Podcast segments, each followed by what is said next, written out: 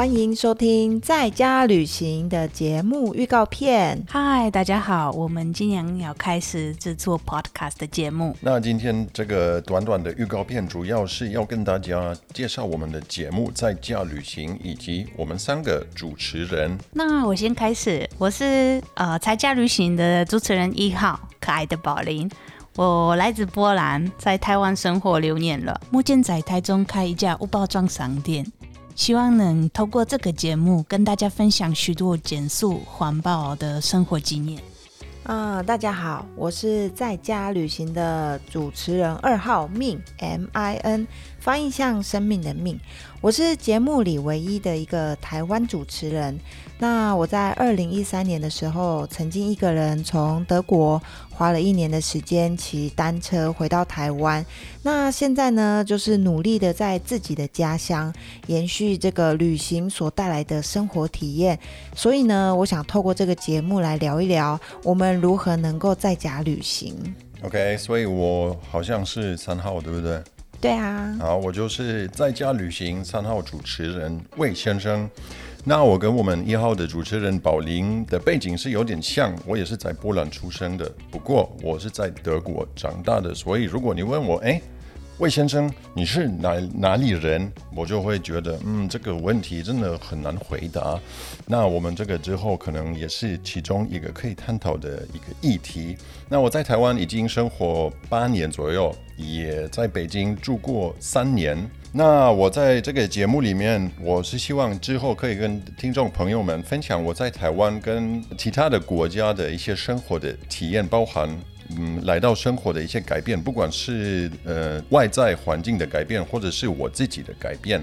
那也是希望我们可以一起去探讨一些，不管是跟环保，或者是饮食，或者是跟一些社会现象。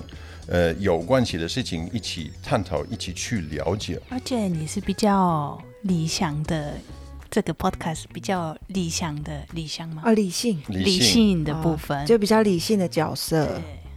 对啊，我就是一一直很努力的要尽量活泼一点呢，你知道吗？这个很很难呢。没关系，你就可以保持理性就好。好。那我们接下来下一个，那我们是什么样的节目呢？呃，我觉得啊，顾名思义，就是在家也能够体验旅行的感觉。什么意思呢？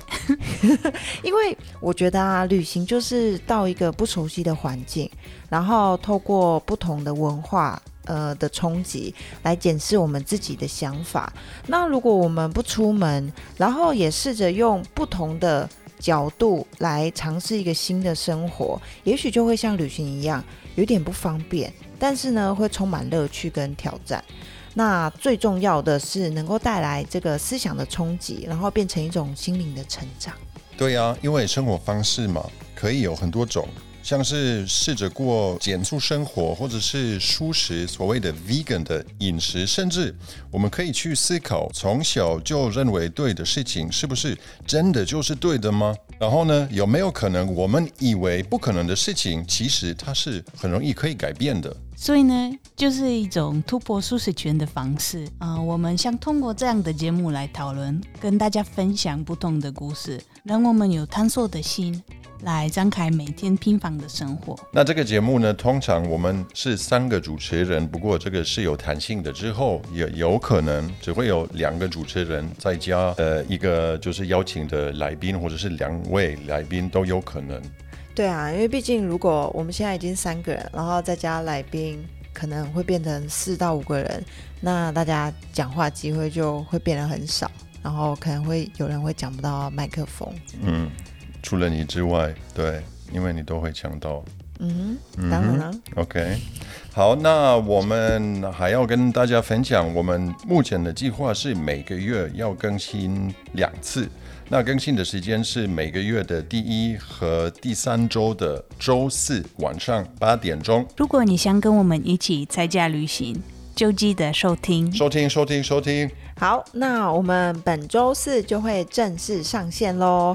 所以，如果对我们的内容有兴趣，请不要忘记订阅，以及拜托拜托帮忙分享给身边的亲朋好友哦。